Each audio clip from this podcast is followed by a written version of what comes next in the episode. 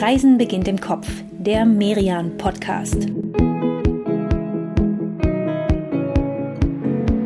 Hallo und herzlich willkommen, liebe Hörerinnen und Hörer, zu einer neuen Folge von Reisen beginnt im Kopf, dem Podcast von Merian. Ja, wie schön, dass ihr wieder dabei seid, wenn es heute rausgeht in die Natur und zwar in Nordrhein-Westfalen. Ja, das ist heute die goldene Mitte in unserer dreiteiligen NRW-Staffel. Wir nehmen euch in diesem Sommer ja mit in unsere Heimat. Inka und ich, wir kommen beide aus Nordrhein-Westfalen. Inka aus Aachen, tief im Westen. Ja, und du kommst aus dem Osten, ne? aus Ostwestfalen, Katrin. Also wir nähern uns richtig so von, von zwei Seiten dem, was dieses riesige Bundesland so zu bieten hat. In der letzten Folge vor 14 Tagen, da haben wir damit angefangen und haben euch unter dem Motto Berge versetzen Orte vorgestellt, an denen man sich selbst ja durchaus auch mal so ein bisschen herausfordern kann. Ne? Beim Klettern zum Beispiel, beim Wandern. Genau, da ging es uns um besondere Erfahrungen, auch und gerade wenn wir mit Kindern unterwegs sind. Inka und ich, wir kennen das ja beide ganz gut und viele von euch bestimmt auch. Das ist manchmal nicht ganz einfach. Das kann auch eine echte Herausforderung sein, da die richtige Route zu finden, das richtige Programm. Aber wir glauben, wir haben es auch heute für euch wieder gefunden.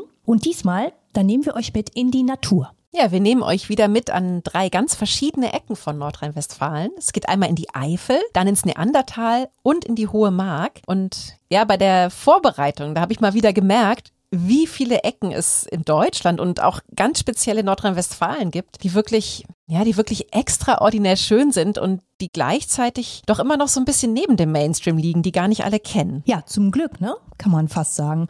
Und ihr merkt es vielleicht schon, wir freuen uns sehr, euch heute ein paar Überraschungen zu präsentieren. Vielleicht kennen die ja nicht mal die unter euch, die wie wir aus Nordrhein-Westfalen kommen. Bevor es losgeht, stellen wir uns noch ganz kurz vor. Mein Name ist Katrin Sander. Und ich bin Inka Schmeling. Wir beide, wir sind seit zwei Jahren für das Reise- und Kulturmagazin Merian alle 14 Tage mit euch im Kopf unterwegs zu, ja, zu spannenden Orten in Deutschland und in der ganzen Welt. Und vielleicht noch eins vorweg, alle Orte, die wir euch in dieser Episode empfehlen, die findet ihr mit Link und Adresse in den Shownotes zu dieser Folge. Also wenn ihr selbst in echt nach NRW in die Natur fahren möchtet, dann guckt da einmal nach. Ihr findet da alle Infos mit einem Klick. Ja, okay, los geht's. Ne? Wir starten im Nationalpark Eifel und damit ziemlich weit im Westen von Nordrhein-Westfalen. Der liegt ja so gute 60 Kilometer südlich von Köln und zieht sich dann im Süden bis an die Grenze zu Belgien.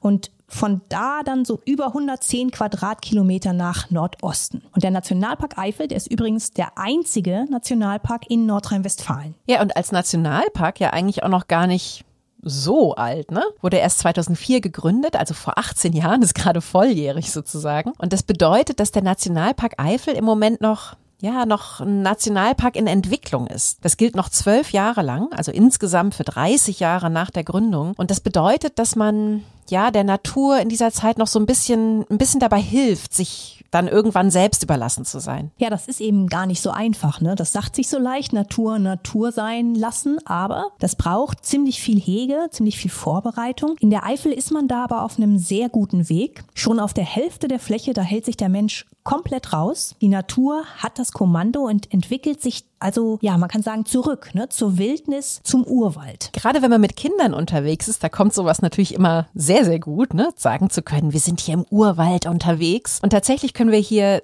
ja, Tiere entdecken, die es sonst kaum noch gibt, was ja auch wirklich was Besonderes ist, ne? Denn die Artenvielfalt hier im Nationalpark, die ist wirklich immens. Über 11.000 Arten haben Forscher hier gezählt. Davon stehen über 2500 auf der roten Liste sind also ja gefährdet oder vom Aussterben bedroht und die finden hier einen geschützten Lebensraum. Zum Beispiel der Uhu.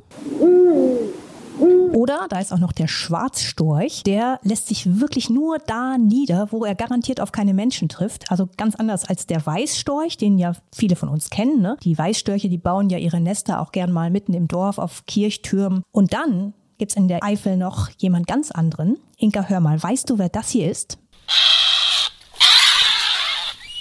Hm, klingt irgendwie nach Katze. Genau, das ist die Wildkatze mit dem Spitznamen Eifeltiger.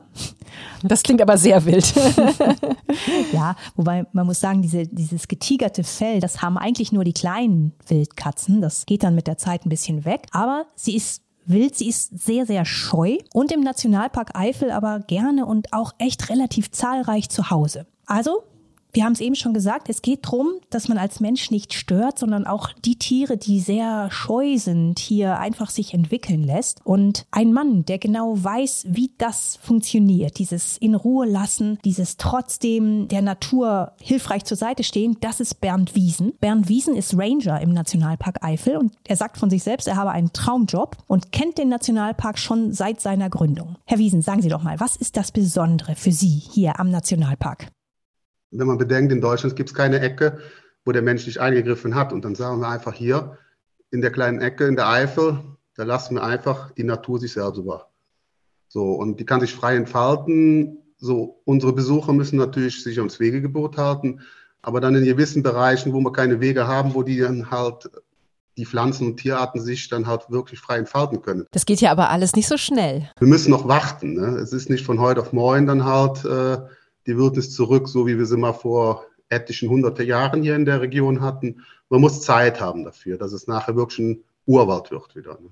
Herr Wiesen, nun wollen und sollen wir ja als Gäste hier im Nationalpark die Natur nicht stören. Auf der anderen Seite will man natürlich auch gerade, wenn man mit Kindern unterwegs ist, denen gerne was nahebringen, ihnen zeigen, wie besonders die Landschaft ist. Was empfehlen Sie denn? Wie können gerade Kinder den Nationalpark erfahren? Dann gibt es Familientage, die wir anbieten, wo dann halt wöchentlich immer samstags und sonntags halt äh, für die Familie dann Gruppenführungen anstehen. Dann kommt man einfach zu dem Standort hin mit einer Voranmeldung und dann geht dann halt ein Ranger oder ehrenamtliche Waldführer mit den Familien dann durch den Nationalpark. Und was genau erleben die Kinder und die Eltern dann auf diesen Touren? Dann werden wirklich schöne Sachen gemacht. Dann geht man halt mit Ranger oder mit Waldführern dann halt gezielt an gewisse Sachen ran. Das heißt also so eine Wacherkundung. Dann werden, da wird dann halt äh, Tierlebewesen aus den Bächen rausgeholt, dann in solchen Becherlupen dann bestimmt. Und dann kann man zum Beispiel erkennen, was für Tiere in diesem Bach vorkommen und wie ist die Wasserqualität in diesem Bach. Ne? So, das sind dann so kleine Abenteuer, die man machen kann oder so eine Schatzsuche, dass man dann mit den Kindern oder mit der Familiengruppe dann macht. Aber dann wird sich wirklich nur dann in diesem Moment dann auf die Kinder konzentriert. Die Eltern laufen zwar mit, wenn sie Spaß haben, können sie da natürlich auch dran teilnehmen, aber dann äh, haben die Kinder diese Abenteuer, dass man dann sowas dann machen kann. Das ist auch immer sehr schön. Ja, Abenteuer klingt klasse, ne? Und auch gerade, dass es hier mal vor allem um die Kinder geht, das würde meinem Jüngsten auch ganz gut gefallen. Herr Wiesen, wie ist es denn mit Ihnen persönlich? Haben Sie hier eine Lieblingsecke, einen Ort, an dem Sie sich besonders gerne aufhalten? Dann gibt es zum Beispiel in dem Mittelpunkt des Nationalparks ist der sogenannte Schöpfungspfad. Und der Name sagt es schon. Es ist ein Pfad, wo man halt durch den Nationalpark durchlaufen kann und man hat wirklich einen schmalen Pfad und keinen breiten Weg, den man laufen kann. Ne? So, und dann ist natürlich auch noch der OFC unten, ist so ein schönes Gebiet, was am Wochenende wiederum sehr überlaufen ist, aber in der Woche sehr ruhig. Und man sagt nicht umsonst da unten, wenn der Wasserstand ziemlich niedrig ist, der Grand Canyon der Eifel. Ne? Die Einschnitte sind wirklich fantastisch da unten. Grand Canyon der Eifel. Das hat auf, auf jeden Fall was, dieses Label. Vielen Dank, Herr Wiesen. Da wissen wir ja auch schon, wohin uns die Wanderwege jetzt führen. Und ja, was für ein Programm hier im Urwald der Zukunft. Und das 60 Kilometer von Köln, ne, von so einer großen Stadt. Irgendwie finde ich das schon immer noch, noch eine ganz verrückte Vorstellung, dass es so nah ist. Ja, und das, liebe Inga, das war nur der Nationalpark bei Tag. Bei Nacht, da zeigt die Eifel hier nochmal ein ganz anderes Gesicht. Ja, oder konkret gesagt einen ganz besonderen Himmel, ne? Die Eifel, die ist nämlich Teil des Internationalen Sternenparks und damit das erste Gebiet in Deutschland, das von der International Dark Sky Association aufgenommen wurde weil, das sagt ja auch der Name dieser Vereinigung, der Nachthimmel hier ja, besonders dunkel ist. Hört sich cool an, ne? International Dark Sky Association. Also heißt ja aber nichts anderes, als dass man hier am dunklen Himmel Sterne und Sternbilder besonders gut sehen kann. Wir können hier also zum Beispiel mit etwas Glück sogar die Milchstraße mit bloßem Auge sehen. Wobei ich sagen muss, so als Astronomie-Laie wüsste ich gar nicht, ob ich sie auch wirklich erkennen würde, selbst wenn ich sie über mir sehe. Oh je. Ja, damit uns das nicht passiert, ne, dass wir mal eben an der, an der Milchstraße vorbeigucken, beamen wir beide uns vielleicht einfach mal dahin, wo man sich mit der Astronomie am Eifler Nachthimmel bestens auskennt. Und zwar zur Sternenwarte Vogelsang. Das ist am sogenannten Vogelsang IP. Wofür steht das eigentlich, dieses IP?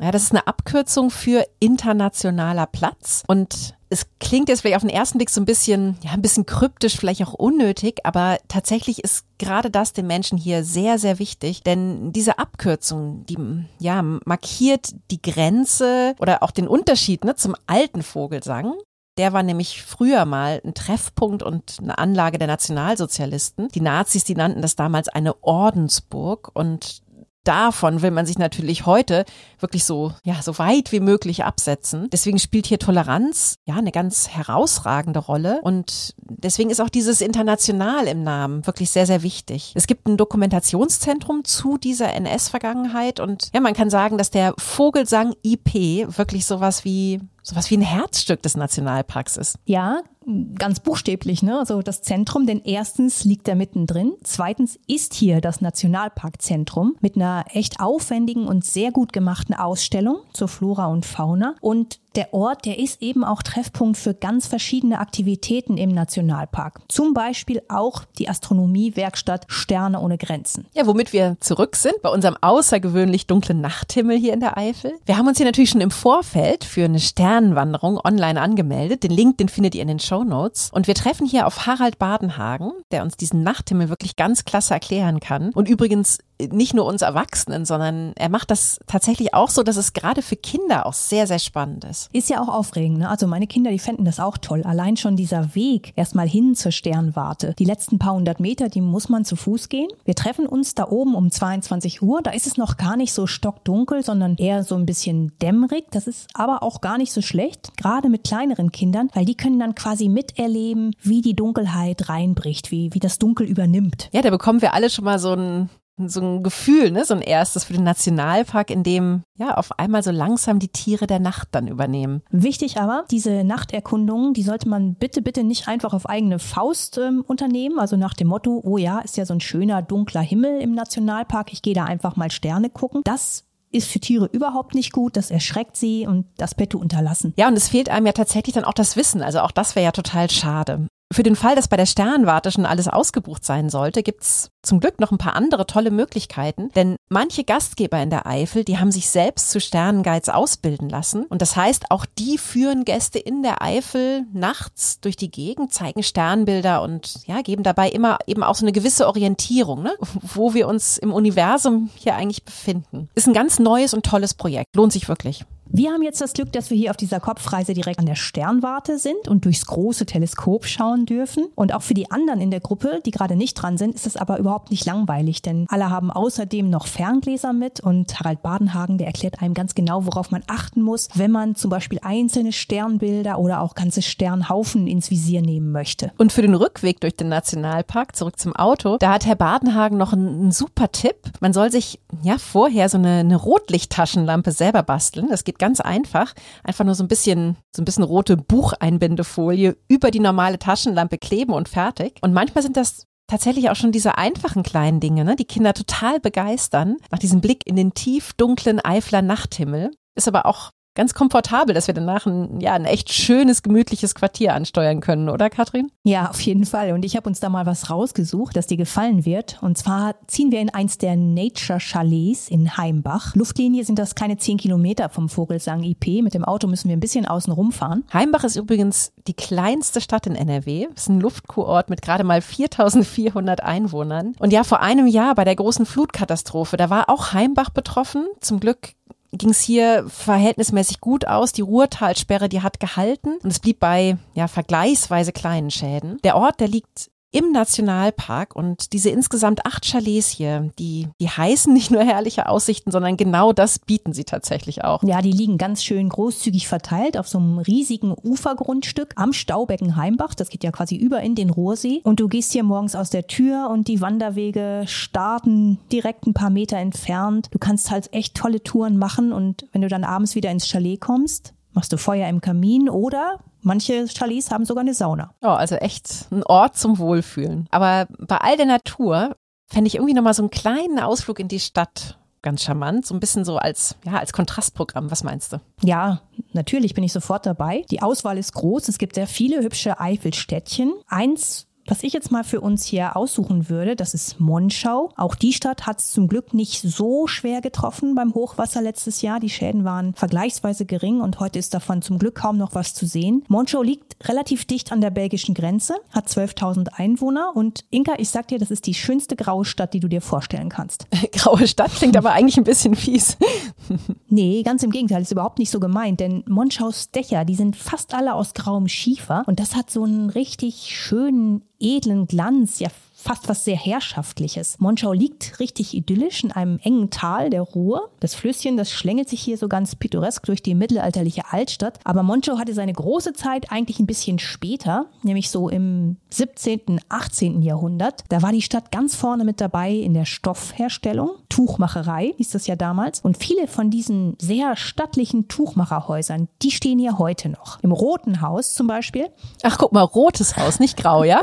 ja, es ist rot das Haus, aber mit ganz viel grauem Schiefer. Und zwar nicht nur auf dem Dach, sondern auch an einem Teil der Fassade. In diesem roten Haus, rot-grauen Haus, da gibt es jedenfalls ein Museum zur Tuchmachergeschichte der Stadt. Und das ist auch für Kinder echt spannend. Ne? Auch wenn das Thema das vielleicht gar nicht so auf den ersten Blick vermuten lässt. Aber das ist total nahbar gemacht. Das hat fast was von so einer kleinen Zeitreise. Ja, okay. Und danach gehen wir auf jeden Fall nochmal in ein Café. Da schreiben wir euch auch nochmal ein paar schöne Adressen in die Show Notes. Zum Beispiel ist da die Rösterei Wilhelm Maaßen mit, ja, mit extrem leckerem Kaffee. Natürlich aus selbstgerösteten Bohnen. Und ein letzter Tipp noch von uns für Monschau. Es gibt da nämlich eine ganz schöne Kombination von Naturtour und Stadtbummel. Und zwar ist das der Panoramaweg. Der führt so ein Stück oberhalb der Stadt entlang. Das heißt, du guckst von oben nochmal so richtig runter auf diese schönen grauen Dächer und siehst, was das für ein Schmuckstück ist. Und runter in die Altstadt kommst du natürlich immer ganz leicht. Ja, und wir beide, wir verabschieden uns jetzt hier aus Monschau in der Eifel in eine ganz kurze Pause. Es geht gleich weiter mit unserer nächsten Station in NRW. Bleibt dran und freut euch auf eine Begegnung mit echten Neandertalern.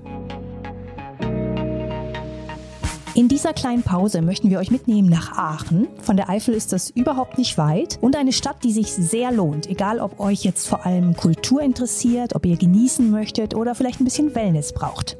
Und Katrin und ich haben eine komplette Podcast-Episode schon gemacht zu Aachen, in der wir euch natürlich den berühmten Dom vorstellen, aber auch Aachens uralte Quellen und natürlich viele spannende Adressen in der Stadt. Cafés, Restaurants und Viertel, in denen es Spaß macht, sich, ja, sich einfach mal ein bisschen treiben zu lassen. Und wenn ihr mehr zu Aachen lesen möchtet, Miriam hat auch einen Scout zu Aachen produziert, in dem 200 gute Tipps für euch zusammengestellt sind. Ihr findet diesen Merian Scout Aachen ganz einfach online unter merian-shop.de. Von der Eifel und natürlich mit einem kleinen Stopp in meiner Heimatstadt Aachen geht es jetzt weiter Richtung Düsseldorf. Von Monschau aus sind das so, ja, so 130 Kilometer. Und bei Düsseldorf, da liegt jetzt der nächste Stopp auf der heutigen Kopfreise. Und zwar das Neandertal. Ja, ein Tal, das wahrscheinlich jeder kennt auf der ganzen Welt. Denn hier wurden 1856 Skelette einer bis dahin unbekannten Menschenart entdeckt unserem nächsten Verwandten, wie sich dann herausstellte. Ja, und das ist der nach seinem Fundort benannte Neandertaler. Der Neandertaler und der Homo sapiens, die hatten sich etwa gleichzeitig entwickelt aus einem gemeinsamen Vorfahren und sie haben auch ungefähr gleichzeitig Europa besiedelt, waren also sowas wie Nachbarn und zum Teil wohl auch ein bisschen mehr, denn so ein bisschen Neandertaler DNA findet sich auch heute im Erbgut des modernen Menschen. Ja, und diese Vorfahren von uns, die besuchen wir jetzt. Im Neandertal, da gibt es nämlich ein sehr schön gemachtes Museum, das ja, wirklich sehr modern, ist sehr interaktiv und hier nicht nur die Geschichte des Neandertalers erzählt, sondern ja, mal so eben die Geschichte der gesamten Menschheit. Ja, ne? Ziemlich ambitioniertes Projekt, dem man sich hier stellt. Mehr als vier Millionen Jahre unter einem Dach. Und es klappt, ne? Man lernt nicht nur viel über die Vergangenheit, sondern auch über unser Leben heute, über die Herausforderungen, vor denen wir stehen. Da ist zum Beispiel so eine Stelle, da wird dir ganz konkret, ganz plastisch gezeigt, so viele Menschen haben zur Zeit der Neandertaler auf einem bestimmten Raum gelebt. So viele waren es an verschiedenen anderen Punkten in der Geschichte und so viele Menschen leben heute auf dem gleichen Platz. Oh krass, ne? Wenn man das so sieht, da bekommt man irgendwie, ja, irgendwie ganz schön Platzangst. Ja, das sind halt auch ein paar unangenehme Themen, die das Museum hier anspricht und das finde ich aber auch gut. Und es bleibt aber trotzdem vor allem dieses ganz große Staunen, was einen hier überkommt. Ne? Da wird mal ebenso die gesamte Geschichte der Menschheit vor dir ausgerollt und du schlenderst da so durch Millionen Jahre. Ja, das greift das Haus ja irgendwie auch sehr, sehr schön auf, ne, mit seiner Architektur. Also diese, diese Entwicklung. Man läuft hier so eine Art Rampe ja, ganz langsam und dann in Kreisen so spiralförmig immer weiter nach oben. Ja, also die Spirale der Evolution quasi, ne? Ja, genau. Und man läuft halt immer so weiter, bis man dann ganz oben angekommen ist in der eigenen Gegenwart. Und auf dem Weg dahin, da können wir den Neandertalern, ja, aber eben auch anderen Vorfahren von uns tatsächlich so richtig ins Gesicht schauen. Denn man hat hier mit sehr, sehr viel Aufwand aus diesen Skelettfunden Wachsfiguren rekonstruiert. Die Menschen wurden rekonstruiert, zum Teil ja aber sogar auch die Welt, in der sie gelebt haben. Ne? Das wird hier alles erstaunlich konkret. Letztes Jahr da ist das Haus 25 Jahre alt geworden. Da kam sogar als eine Art Geburtstagsgeschenk noch ein flauschiges Babymammut dazu in Originalgröße. Und das ist natürlich für viele Kinder echt das Lieblingsexponat. Ja, sieht ja auch wahnsinnig niedlich aus, ne? Und was auch noch neu dazu gekommen ist zum Jubiläum, das ist ein Bereich zum Thema Klima. Der zeigt, wie stark das Klima tatsächlich ja eigentlich immer schon die menschliche Entwicklung beeinflusst hat. Also wirklich sehr, sehr lehrreich hier diese Ausstellung, aber eben gleichzeitig auch sehr anschaulich gemacht. Und es kommt einem immer irgendwie alles so erstaunlich nah. Ne? Man hat ganz oft so, so Züge zu, zum eigenen Leben. Und am Ende, da kann man sich dann sogar noch in einer Fotobox fotografieren lassen und bekommt dann aber so Fotos ausgedruckt, die einen quasi, ja, einen selbst quasi als Neandertaler zeigen. Wollen wir das mal ausprobieren? Was für ein Snapchat-Filter. Nicht sehr vorteilhaft, oder? Ja, relativ platte Stirn, würde ich sagen. Also jetzt nicht gerade das perfekte Bewerbungsfoto, aber ist schon auch ganz lustig, sein Neandertaler Ich mal zu sehen. Und wenn wir uns jetzt quasi schon zum Neandertaler gemorpht haben, Inka, dann machen wir jetzt noch eine kleine Zeitreise direkt rein in die Welt der Neandertaler. Denn Informationen zu den Menschen und zu ihrer Lebenswelt, die haben wir jetzt hier im Museum echt reichlich bekommen. Und mit denen im Hinterkopf laufen wir beide jetzt mal auf direktem Weg in die Eiszeit. Und zwar zu Auerochsen, Wildpferden und Wiesenten. Ach, guck mal, Wiesente, die hatten wir ja vor zwei Wochen schon getroffen auf unserer letzten Kopfreise durch Nordrhein-Westfalen. Da haben wir Westeuropas einzige wild lebende Herde gesehen bei unserer Wanderung auf dem Rothaarsteig im Sauerland. Und ja, hier im Neandertal, da stehen tatsächlich auch einige Exemplare dieser, ja, dieser europäischen Bisons im eiszeitlichen Wildgehege. Und beim Wildgehege, da erwartet uns schon Markus Schink. Er ist Tierpfleger hier und hat also direkt mit diesen Tieren der Eiszeit zu tun. Herr Schink, erzählen Sie doch mal bitte. Zum Beispiel diese Wildpferde, die wir hier sehen. Sind das jetzt wirklich genau die Pferde, die auch zur Zeit der Neandertaler schon lebten? Das, was wir hier haben, das ist eine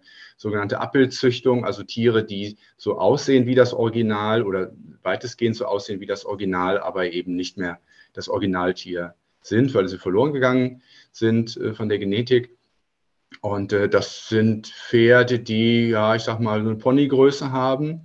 Das variiert so ein bisschen und eine grau-braune Fellfarbe haben. Die haben alle äh, einen Aalstrich auf dem Rücken, sind sehr robust, äh, können bei uns äh, das ganze Jahr über draußen sein, äh, stellen sich nur im Sommer jetzt mal in den Stall unter, wenn jetzt draußen viele Mücken und Fliegen sind. Okay, also genetisch jetzt nicht wirklich das Original, aber sie kommen dem Original zumindest sehr nah. Und genauso ist es auch bei den Auerochsen, die hier durch das Gehege streifen. Die sind auch eine Nachzüchtung, wirklich original und noch nicht gänzlich ausgestorben sind, ja, sind eigentlich nur noch die Wiesente. Ja, aber ganz so leicht ist die Zucht ja auch bei den Wiesenten nicht, sagen Sie, Herr Schink, oder? Aber weil die Tiere alle sehr eng miteinander verwandt sind, ist die Zucht äh, anspruchsvoll, weil man immer schauen muss, dass man Tiere miteinander verpaart, die eben äh, von der Genetik möglichst unterschiedlich sind. Oh, ganz schön knifflig, ne? Diese, ja, diese lebendige Rekonstruktion der Eiszeit hier. Wie sieht es denn bei den Pflanzen eigentlich aus, Herr Schink? Haben Sie da auch Exemplare hier wieder angepflanzt, die schon ja zur Zeit der Neandertaler im Neandertal gewachsen sind?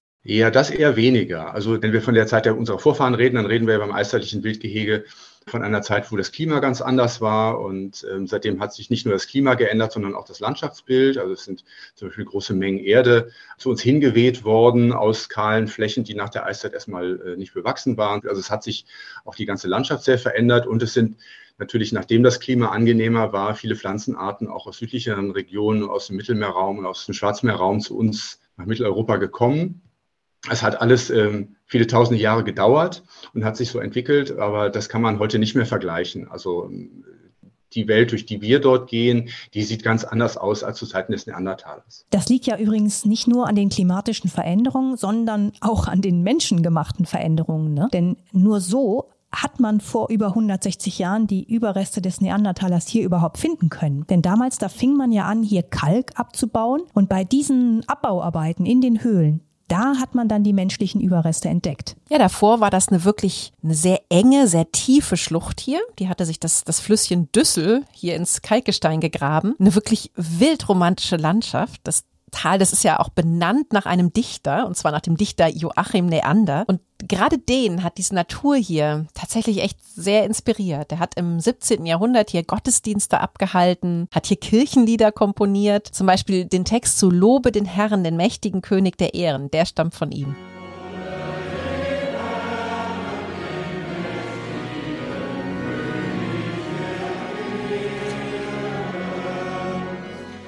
Ja, und auch wenn es heute hier im Neandertal nicht mehr ganz so aussieht wie zu Neanders Zeiten, ich kann das schon nachvollziehen, was ihn damals fasziniert hat. Denn das ist ja bis heute eine echt besondere Landschaft hier. Es gibt diese Höhlen, das wissen wir ja durch diesen berühmten Fund. Es gibt aber auch Klippen und Wasserfälle und an den Hängen und in den früheren Steinbrüchen, da wächst heute längst wieder Wald. Ja, man vergisst das beinahe ein bisschen, ne? weil der Fund selbst, der war so eine Sensation und darüber hat man irgendwie ein bisschen übersehen, dass auch der Fundort wirklich ein, ein sehr besonderer besonderer ist. Übrigens auch Deutschlands ältestes Naturschutzgebiet.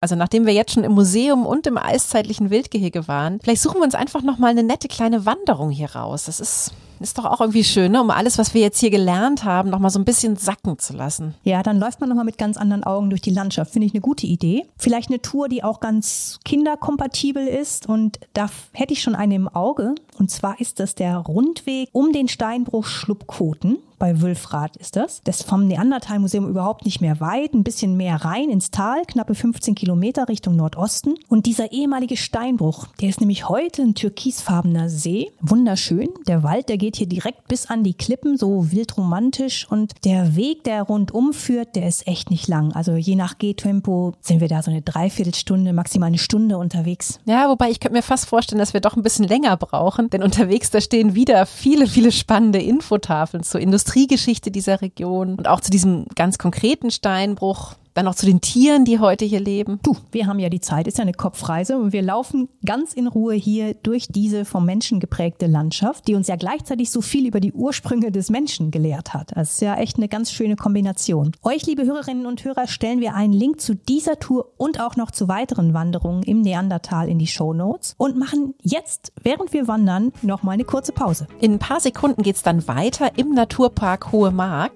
Wir versprechen, es bleibt schön wild, also bleibt dran. Bis gleich. In dieser Pause möchten wir euch die aktuelle Ausgabe von Merian vorstellen, gerade ganz frisch erschienen und eine Inspiration für noch viel mehr Sommerreisen vor der Haustür. Deutschland neu entdecken heißt die Ausgabe. Die Redaktion hat darin ganz viele Tipps für euch gesammelt, für den perfekten Campingurlaub, für Outdoor- oder Kulturerlebnisse. Und du, Inka, du hast darin einen Text geschrieben, wo du regelmäßig mit deiner Familie Urlaub machst, ne? Ja, und auch was das Schöne daran ist, ne? Also bei aller Entdeckungslust, die, die wir ja eigentlich haben, doch auch dieses irgendwo Stammgast zu sein regelmäßig wiederzukommen, gerade tatsächlich auch für unsere Kinder. Ihr findet die aktuelle Merian-Ausgabe in gut sortierten Kiosken, im Buchhandel oder natürlich immer unter merian-shop.de.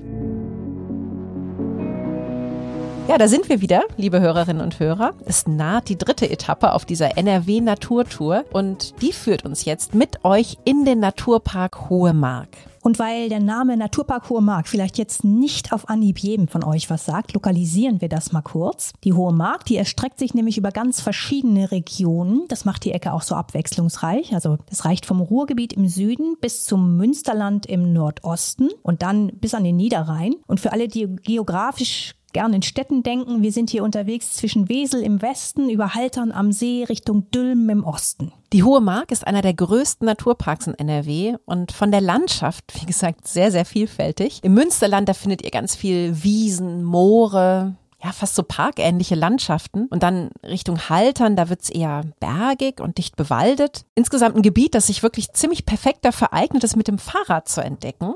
Und die, die haben wir uns jetzt im Kopf mal schnell eben herbeigezaubert. Welche Route nehmen wir denn, Katrin? Du, wir nehmen eine niegelnagelneue Route, Inka. Das ist die Hohemark Radroute. Die wird ganz offiziell erst noch eingeweiht, aber man kann sie jetzt schon die mal fahren. Sie ist allerdings relativ lang. Sie führt in einer richtig schönen großen Runde einmal durch den Naturpark und bringt es dabei auf stolze 280 Kilometer. Oha, okay, das ist ein bisschen was. Also ich, ich selbst, ich fahre ja wirklich gerne Rad und wir haben auf unseren Kopfreisen ja immer, immer wieder schon äh, Fahrradtouren unternommen, aber ich weiß nicht, wenn ich an die Kinder im Schlepptau denke, Vielleicht gibt es irgendeine Abkürzung. Ja, die gibt es du. Es gibt etliche kleinere Rundtouren. Das ist hier wirklich eine ziemlich gut ausgedachte State-of-the-Art-Streckenführung in der Hohen Mark. Wir stellen euch den Link in die Show Notes. Und für uns beide, da soll es ja jetzt nicht ums Strecke machen gehen, sondern wir wollen ja die Natur erleben. Und deswegen habe ich uns von der großen Runde einfach mal eine Etappe rausgesucht. Das ist die Etappe 3 von Regen nach Dülmen. 22 Kilometer. Was sagst du? Gut, oder? Ja, 22 Kilometer, das klingt,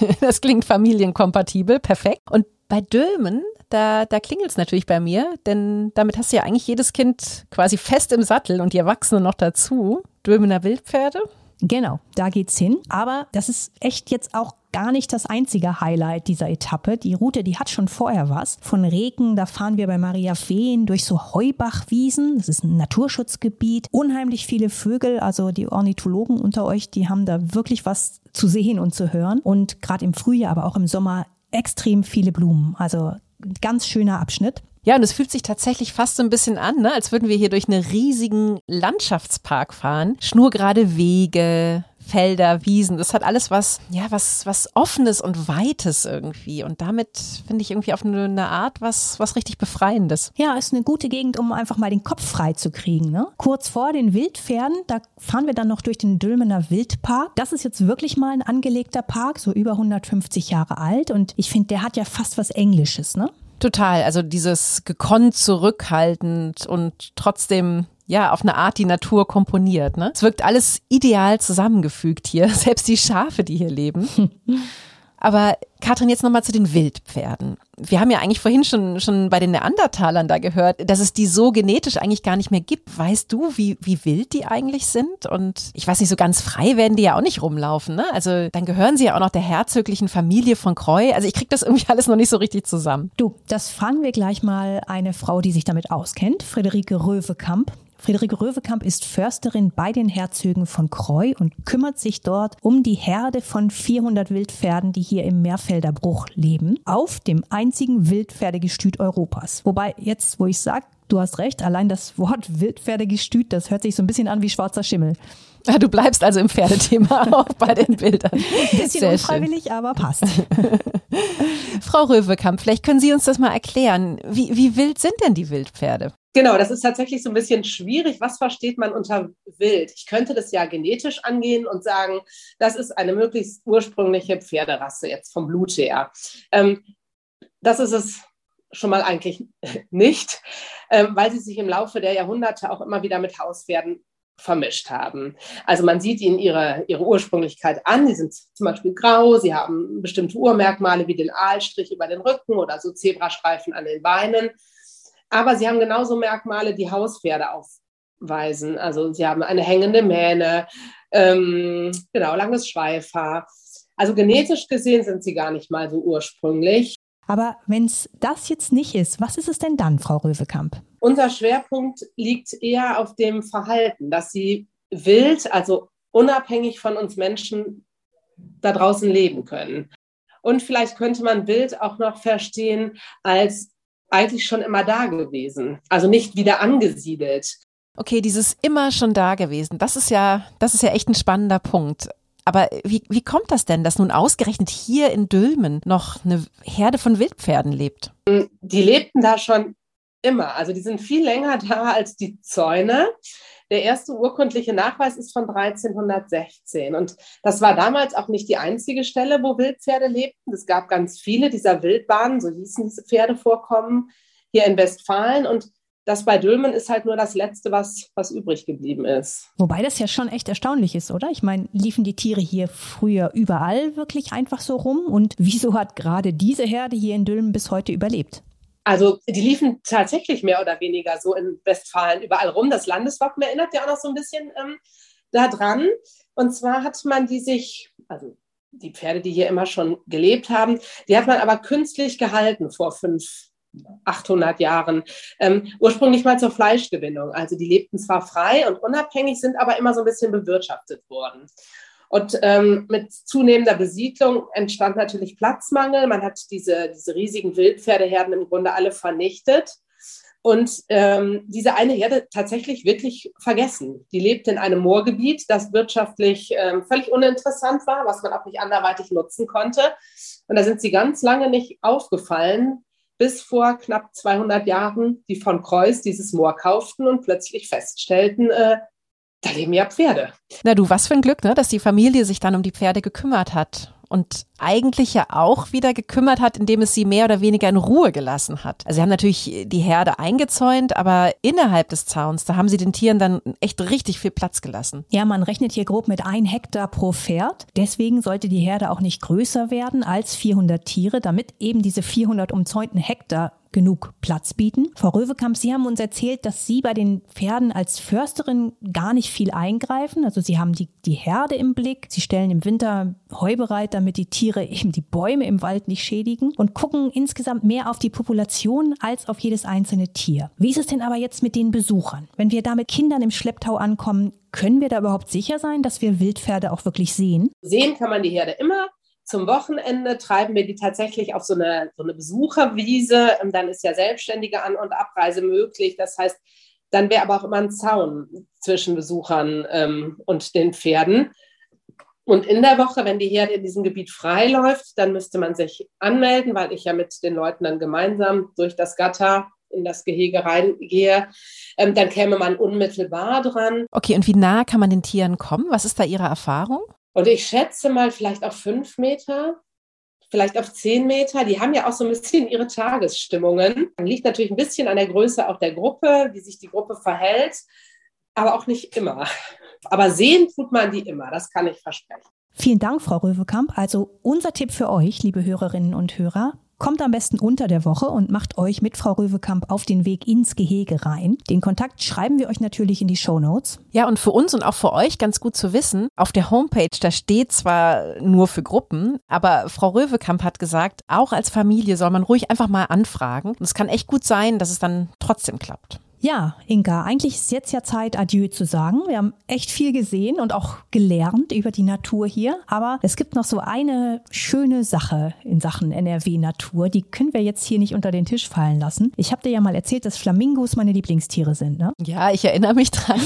Aber ich hatte eh, also ich habe mich damals schon gewundert. Ich hatte eigentlich mit was Heimischerem gerechnet, ne? Bei, bei jemandem, der wie du auf dem Bauernhof in Ostwestfalen aufgewachsen ist. Ja, und weißt du was? So ganz und gar unheimisch sind die gar nicht, die Flamingos. Flamingos. Denn die gibt's auch in Nordrhein-Westfalen. Und zwar im Zwillbrocker Fenn. Das ist direkt an der holländischen Grenze, also keine eineinhalb Stunden von den Wildpferden entfernt. Und Flamingos, die klingen ja eigentlich so.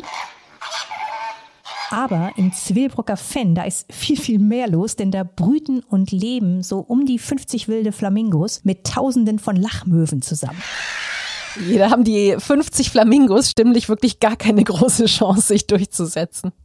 Nee, das vielleicht nicht stimmlich, aber die haben da schon ihren festen Platz. Und was ich echt total faszinierend finde, die haben im Frühjahr auch gemeinsam mit den Lachmöwen ihre Eier ausgebrütet. Ne? Im Sommer sind die Jungtiere geschlüpft und die Flamingos organisieren das so, dass die sowas wie einen Flamingo-Kindergarten aufbauen. Heißt, es gibt ein paar große Flamingos, die kümmern sich um viele kleine, ohne dass der Mensch da groß eingreifen muss. Du, das zieht sich irgendwie heute echt durch unsere Folge, oder? Also, dass man, ja, dass man die Natur schützt, indem man sie eben gerade, gerade in Ruhe machen lässt vom Urwald in der Eifel über die Wildpferde in Dülmen bis zu den Flamingos im Zwillbrocker Fenn. Ja, was für eine Reise hat wieder echt großen Spaß gemacht. Und wir hoffen, wir haben euch auch Lust gemacht aufs Naturerleben in Nordrhein-Westfalen. In zwei Wochen hören wir uns hoffentlich wieder. Dann kommt das große Finale der NRW-Staffel an dieser Stelle. Es wird dann ein bisschen urbaner. Wir zeigen euch ein paar sehr besondere Orte in NRWs Städten. Freut euch drauf. Wir tun es auch. Bis dahin genießt den Sommer, bleibt optimistisch, passt auf euch auf und alles Gute.